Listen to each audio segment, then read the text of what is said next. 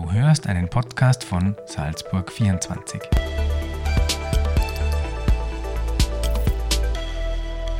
Herzlich willkommen, liebe Hörerinnen und Hörer, zu unserer Podcast-Reihe anlässlich der Salzburger Landtagswahl. Wir haben die Spitzenkandidatinnen und Spitzenkandidaten der im Landtag vertretenen Parteien zum persönlichen Gespräch gebeten, und zwar an einem ihrer Lieblingsorte. Und jedes Interview begann mit der gleichen Frage, nämlich, wie stellen Sie sich den Menschen vor, ohne ihre politische Funktion zu nennen. Hallo, mein Name ist Martina Berthold. Kurz und knapp. Ich finde bei den Menschen das Wichtige die Namen, also vor allem den Vornamen, weil das ist für mich das Persönlichste. Und ähm, egal welche Funktion man hat, man ist zuallererst einmal Mensch. Wir haben darum gebeten, dass wir uns für unser Interview, für das Podcast-Interview an einem Ihrer Lieblingsplätze treffen. Und Sie haben sich einen Spaziergang, einen Lauf. Wir machen jetzt einen Spaziergang ausgesucht an der Salzach. Ähm, warum sind wir da? Beschreiben Sie mal, wo, wo wir sind und warum wir da mhm. sind. Ja, das ist jetzt äh, meine Laufstrecke. Da kann ich egal sozusagen wie ich drauf bin, eine kürzere oder längere Strecke wählen, äh, rauf nach Maria Plein oder nur die Hälfte von Maria Plein. Und das ist einfach eine Möglichkeit, runterzukommen vom Alltagsstress, äh, sich zu erholen in einem langsamen äh, Trab oder ein bisschen mit Speed. Also das auch. Wir sind jetzt da äh, am Alterbach. Also ich, ich habe die Laufstrecke an der Salzach, dann den Alterbach und dann rauf nach Maria Plein und dann wieder runter in der längsten Version über Bergheim an die Salzach und wieder zurück. Wie oft kommen Sie dazu in der Woche, dass Sie so einen Lauf starten? Also ich schaue, dass ich so einmal in der Woche äh, unbedingt Sport mache. Also in Zeiten, wo es weniger stressig ist, schaffe ich es zweimal in der Woche. Äh, schaue, dass ich ab und zu auch beim Lauftraining am Mittwoch ähm, am Abend in Rief mit dabei bin. Und ich bin mit meinem Mann sehr viel in den Bergen unterwegs. Skitouren oder Mountainbiken oder Bergsteigen oder lange Wanderungen, die wir vorzugsweise mit den Öffis machen, weil man da super also so Rundwanderungen machen kann. Und mir tut es einfach gut, unterwegs und draußen zu sein. Und gerade wenn es recht stressig ist, auch nicht auf Speed, sondern so in einem Ausdauerbereich, das ist gut. Mhm. Ich wollte gerade sagen, wenn man Ihr Instagram-Profil ein bisschen kennt, dann weiß man, Sie sind wirklich viel in den Bergen, immer wenn es geht. Ja, also ich finde Ausdauersportarten tun einfach nicht gut, weil sie den Kopf so durchlüften und, und abhängig von der Sportart bist du wirklich ganz bei der Bewegung und in der Konzentration. Also beim Mountainbike-Fahren, beim Rauffahren, da hat man schon noch Gedanken, aber beim Runterfahren, wenn du dich konzentrieren musst, da gibt es auch keine, keine Ablenkung, sondern da bist du wirklich ganz im, im, im, Hier und Jetzt. Oder beim Klettern auch, das ich leider viel zu wenig mache, da ist man auch so präsent in der Bewegung und das tut einfach gut. Mhm. Ganz was anderes in Ihrem Lebenslauf habe ich gelesen, Sie haben bisher in sieben Salzburger Stadtteilen gewohnt. Welche sind es denn? Also begonnen habe ich in der Josef Jau, dann bin ich mitten ins Herz in die Innenstadt gezogen, mhm. also das war die äh, Studentenheim. Dann bin ich rausgezogen zum Bahnhof, ähm, also war in der Gabelsberger Straße. Dann war die nächste Station in Taxham. Äh, dann war die äh, Graf Zeppelinplatz, dann ja. war die nächste Station in Pasch. Dann ist die nächste Station gewesen in Meierwies, also noch Salzburg, aber sozusagen an der Grenze zu Hallwang. Und dann, jetzt ist die äh, Station in Itzling. So, ich hoffe, ich habe jetzt alle erwischt. Müssten alle sieben sein, ja. Das Land Salzburg, das Land ist für Sie nie in Frage gekommen. Waren Sie immer schon Stadtmensch? Also ich bin, äh, ich bin ja einerseits äh, in einer Stadt und dann am mhm. Land aufgewachsen. Mhm. Also ich kenne beides und bin nach Salzburg gekommen zum Studieren und bin einfach in dieser Stadt hängen geblieben. Und sie, sie ist so, also sie bietet so viele Möglichkeiten und vor allem ist das Land ja gleich daneben. Also das heißt, ich habe nicht, äh, nicht weit über die Stadtgrenze hinaus in den Flachgau oder in den Tennengau und man ist auch ganz schnell in den anderen Bezirken des Landes. Sind Sie ein glücklicher Mensch, Frau Berthold? Ja, also natürlich nicht immer, also das ist klar. Also das Aber gehört so zum Menschsein dazu. Ja? Grundsätzlich ja.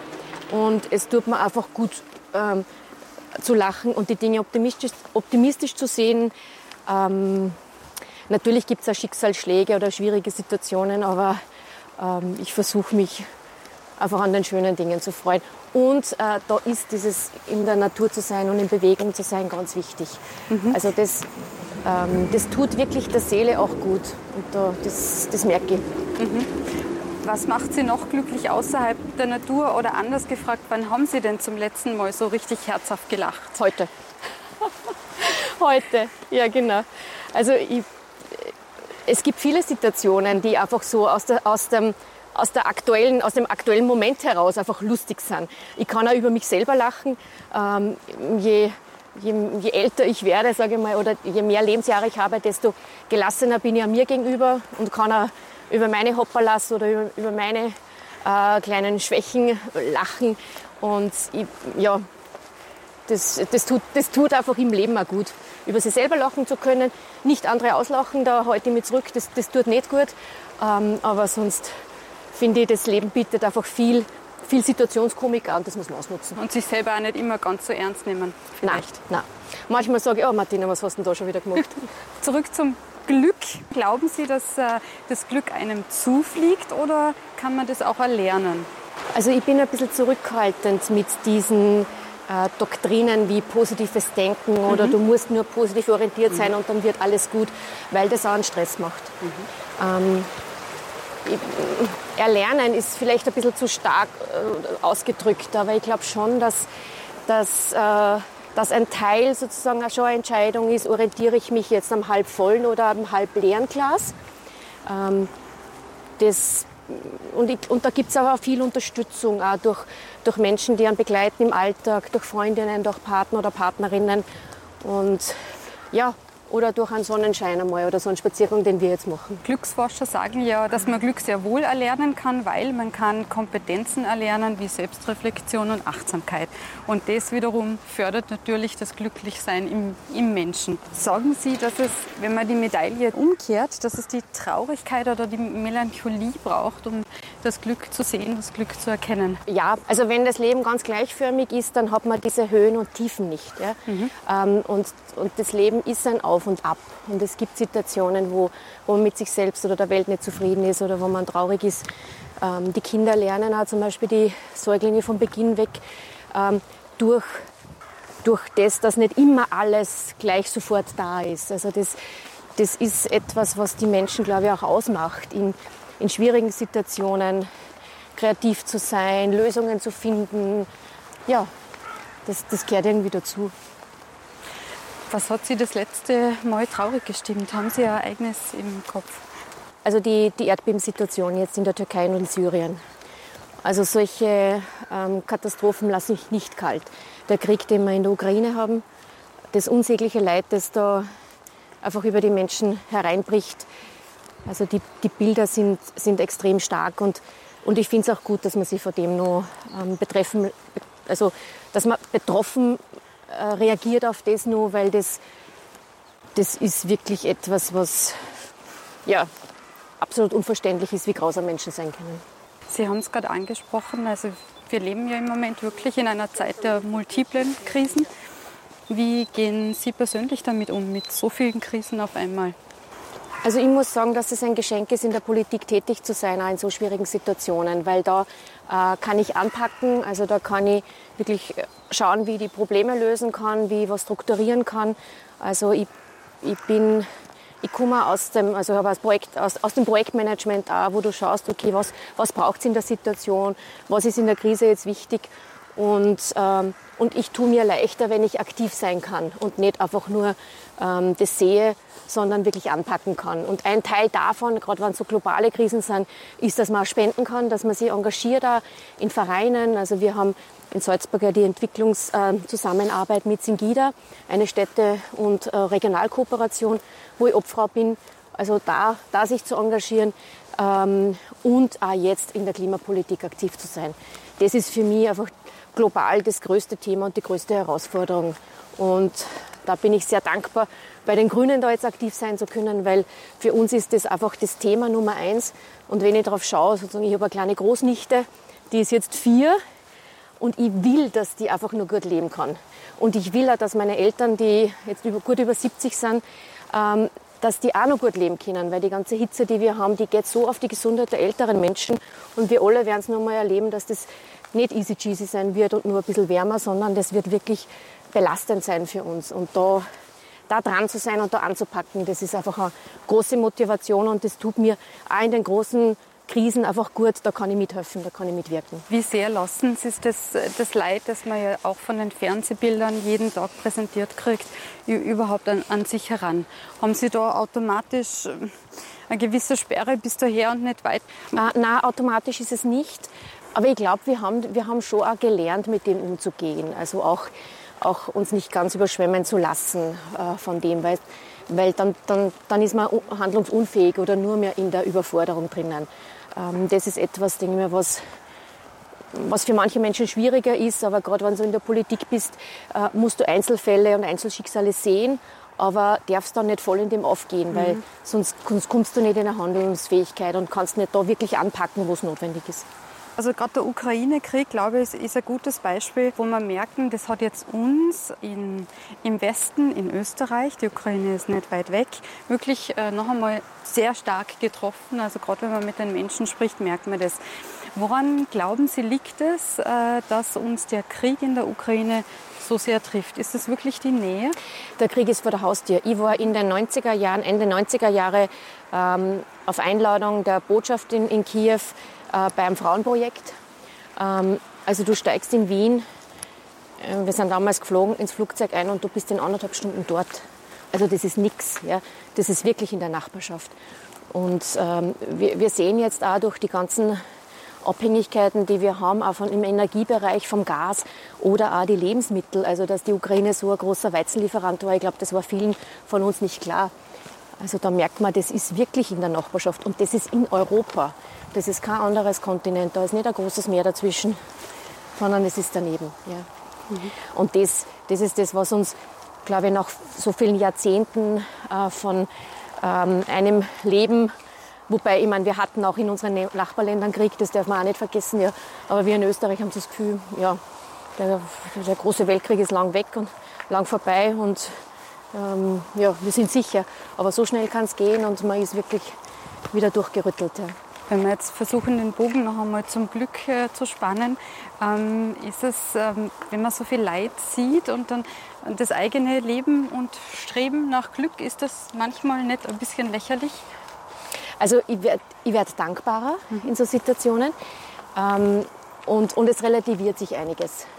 Also gerade wenn man sieht, wenn die Menschen nicht wissen, wo sie übernachten können, wenn es kalt ist, wenn sie wenig zu essen haben, das relativiert dann so kleine äh, eigene Unzufriedenheiten. Also da wird man wirklich dankbarer. Ja. Dann würde ich gerne noch mal auf die Kompetenzen zu sprechen kommen, die wir künftig vielleicht mehr brauchen. Was glauben Sie, welche Kompetenzen brauchen wir als Gesellschaft, aber auch künftige Mitarbeiterinnen und Mitarbeiter und auch Führungspersönlichkeiten in Zukunft wirklich mehr denn je? Ich glaube, wir brauchen ganz stark ein vernetztes Denken, ein Erkennen der Zusammenhänge und, und mit der Komplexität unserer, unserer Welt einfach umgehen zu können. Es ist sehr gefährlich, die Welt in Schwarz-Weiß einzuteilen, in Gut und Böse. Also das, was manche populistische Strömungen oder auch Parteien machen. Also das, das greift viel zu kurz. Unser, unsere Gesellschaft, unsere Leben oder wir Menschen sind viel, viel bunter, als das ähm, was manche meinen, und mit dem umgehen zu können, äh, auch die Prioritäten setzen zu können ähm, und eine gute gesellschaftspolitische Einstellung und Verantwortung für dieses Miteinander in einer Gesellschaft zu haben. Es darf sich nicht das Recht des Stärkeren durchsetzen. Wir haben viele Menschen, sei es ältere Menschen oder Menschen mit Behinderungen, wo es darum geht, dass wir wirklich ihnen ein gutes Leben ermöglichen, dass wir gerade bei Menschen mit Behinderungen einfach Inklusion leben. Ähm, da da gibt es noch viel zu tun.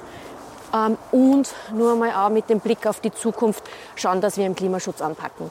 Also diese Zusammenhänge, dieses Thema, äh, wo, wo können wir Energie einsparen, wie, wie schaut ein nachhaltiger Lebensstil aus, äh, das ist wichtig und darum finde ich alle Projekte, die es da gibt, ähm, gerade in Schulen oder auch schon in Kindergärten, wo man äh, ressourcensparend macht, wie man mit Lebensmitteln umgeht, wie man Müll trennt, äh, was heißt Klimaschutz, das finde ich ganz wichtig. Ja. Das heißt, äh, das Prinzip von höher, schneller, weiter ist für Sie eigentlich überholt? Das wird es nicht mehr spielen. Mhm. Also dieses Thema des grenzenlosen Wachstums. Also es gibt äh, Situationen auch wohl, wo wir einfach unsere Grenzen vor Augen haben. Ja. Wir können nicht unendlich die Erde ausbeuten. Also es gibt äh, einen Tag, ich weiß jetzt, ich habe nicht das Datum sozusagen im Kopf, aber im Jahr, wo man sagt, also an diesem Tag in einem Jahreskreis haben wir schon die gesamten Ressourcen der Erde verbraucht. Und das geht sich nicht aus. Also das, es heißt für uns und gerade wenn wir, wenn wir den Klimaschutz anschauen, die CO2-Belastung, die wir haben, wir müssen da runter und das geht nicht mit ein bisschen klar den Lebensstil ändern. Und das haben wir noch gar nicht so im Kopf. Das heißt, wirklich größere Veränderungen zu machen. Das heißt, bei der Mobilität wirklich zu verändern. Und nicht nur einmal, zweimal aufs Auto zu verzichten, sondern wirklich in die Öffis einzusteigen, zu überlegen, ob man die Wege wirklich braucht. Ähm, also da sind wir in den nächsten Jahren, würde ich mal sagen, oder Jahrzehnten extrem gefordert. Ich würde gerade sagen, das ist ja Generationenarbeit. Ja, also ja ist definitiv. Ja. Wie schaut es mit dem Prinzip höher, schneller, weiter in der Arbeitswelt aus? Was glauben Sie, wie lang wird sich das dort noch halten können? Also es hält sich ähm, in vielen Bereichen schon nicht mehr, weil wenn wir sehen, wie es für manche einfach schon zu viel wird, also das Thema des Burnouts ist etwas, ist keine Modeerkrankung, sondern das ist wirklich eine Erschöpfung der Menschen. Ähm, diese Anforderungen, die da sind, sind einfach phasenweise zu viel. Und die Herausforderung, die wir jetzt haben, ist, dass wir gerade in der Zeit, wo jetzt die geburtenschwächeren Jahrgänge sozusagen ins Arbeitsleben eintreten, dass wir schauen, wie man da die Arbeit einfach äh, gut verteilen kann, die notwendige Arbeit. Wir haben gerade im, im Pflegebereich einen großen Fachkräftemangel, das, äh, im Bereich der, der Bildung der Elementarpädagogik. Also das wird uns die nächsten, ich glaube, die nächsten fünf, zehn Jahre extrem fordern, da ähm, anzupacken und gute, gute Wege zu finden, dass da nicht einzelne Personen ausbrennen, sondern es wirklich für alle gute Arbeitsmöglichkeiten und Bedingungen gibt. Sie sind seit rund 20 Jahren in der Politik, aktiv in der Politik. Ja, ne? das ist schon sehr ja, lange, ist, ja. Mich, das mich schränkt dann auch immer wieder. Ja. Wie kam es zu dem Einstieg in die, in die Politik? Also eigentlich total unerwartet für mich. Ich meine, ich war während der Studienzeit in einer WG mit äh, Grasslerinnen, also den von, der, von der grünen Studierendenliste, aber, aber nicht in der Politik aktiv. Und 2003 habe ich dann überlegt, sozusagen eine, eine Führungsposition im Land, mich zu bewerben und habe mich da vorgestellt bei den Clubchefs und Chefinnen des Salzburger Landtags. Und da hat der Zürich Schweighofer mir angesprochen, ja, mit dir wollte ich schon reden, willst du nicht bei uns kandidieren? Und war absolut äh, überraschend für mich. Ja. Sie haben sich in der Vergangenheit auch immer sehr für die Frauen engagiert. Ähm, auch im, im, im, Frauenbüro waren mhm. Sie lang tätig. Genau. Sind Frauen eigentlich die besseren Chefs? Also mit, mit einem Zwinkersmiley würde ich sagen, natürlich. Aber nein, in der Realität hängt es am einzelnen Menschen, wie sie oder er mit dem Thema umgeht. Ich würde das nicht per se sagen. Ich glaube, dass die Zugänge von Frauen teilweise andere sind, weil ihre Lebensrealität und das mit was sie konfrontiert sind im Leben, einfach anders ist. Ja? Ähm, wir, wir müssen uns manchmal andere Fragen stellen, wir müssen uns mit anderen Themen auseinandersetzen. Ja? Also ich glaube, dass das einfach ein bisschen die Aufmerksamkeit prägt oder das, wie wir an, an Dinge und Probleme rangehen. In einer männerdominierten Branche, wie es die Politik ja schon noch ist, wie schwer oder inzwischen vielleicht auch wie leicht äh, ist es, sich als Frau durchzusetzen? Wie hat sich das verändert in den letzten Jahren? Also manchmal denke ich mal, es, es tut sich wirklich wenig. Gerade wenn, wenn wir mit verschiedenen Zuschreibungen noch immer konfrontiert sind als Frauen. Was sie anhat, wie sie denn tut, dass das jetzt übertrieben ähm, aggressiv ist und so weiter. Also da, da merke ich, tut sich wenig. Äh, wenn ich dann schaue, äh, wie viele Frauen jetzt in Führungspositionen schon sind, ähm, da merke ich, okay, es hat sich schon auch etwas getan. Also ich habe in Salzburg jetzt einmal viele Frauen der ersten Führungsebene zusammen eingeladen, einfach auf, auf, auf eine Vernetzung, auf eine ähm, Stärkung sozusagen untereinander. Und da war es dann schon schön zu sehen, das ist doch eine ganze, ganze Menge an Frauen, die da aktiv sind. Vielleicht zum Abschluss noch äh, für alle, die äh, zuhören, für alle jungen Frauen. Haben Sie konkrete Tipps, ähm, wie man in den männerdominierten Branchen sich doch noch durchsetzen kann oder auch gehört werden kann? Also ich glaube einmal, dass die Frauen sich äh, oder die jungen Frauen sich nicht ihr Interesse an, den, an der Vielfalt der, der Arbeitswelt nehmen lassen sollen und sie nicht in, in, in Schubladen reinstecken lassen sollen. Und wenn da Interesse da ist für einen Bereich, dann bitte voll reingehen. Ja? Wir brauchen die Frauen, die in der Technik reingehen, die im IT-Bereich reingehen, die wirklich den Zug auch haben zu, zu Führungspositionen. Das ist natürlich ein, ein, ein, ein Hineinwachsen, aber ich finde es ich wichtig, dass Frauen sich da einfach voll ausprobieren können und sich nicht von vornherein beschränken lassen und nicht, wenn es einmal schwierig ist, dann gleich aufgeben, sondern dranbleiben. Und wenn man aber selber merkt, okay, jetzt passt es wirklich nicht mehr, dann auch den Mut zu haben, zu sagen, jetzt mache ich mal Pause oder jetzt lasse ich es einmal. Also die Selbstaufgabe bringt auch nichts. Aber es gibt viele, viele Frauen, die schon einige Erfahrung haben, die, die immer wieder, und das finde ich also wichtig, dann Mentorinnen auch sein können für jüngere Frauen und denen da Mut geben, sie ermutigen, auch Tipps geben. Das, das ist ein ganz wichtiges Thema. Ich möchte, dass Frauen, die schon in Führungspositionen sind, es gibt so einen schönen Spruch, egal wo du hingehst, nimm eine Frau mit. Und das, das probiere ich da und dort aus, dass ich einfach jüngere Frauen mitnehme. Ich denke, das ist ein wunderbarer Abschluss für unser Gespräch. Martina Berthold, vielen Dank für die Zeit und für den schönen Spaziergang. Dankeschön.